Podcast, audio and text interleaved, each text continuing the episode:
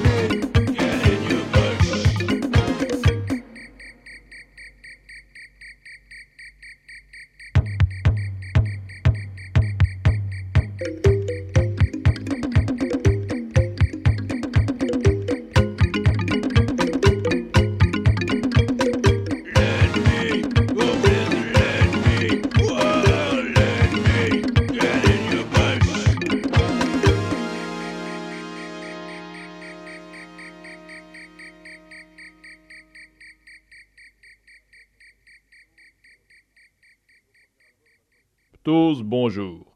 Votre premier album va sortir très bientôt sur le label Aya. Il est intitulé Ignoble Limace. Tout un programme. Mais votre nom, Ptose, qu'est-ce que cela signifie? La chute des organes, hmm, quel symbolisme. Mais depuis combien de temps le groupe existe-t-il? Depuis 1980 date à laquelle vous avez créé l'association PPP afin de publier votre première cassette Boule vient ici.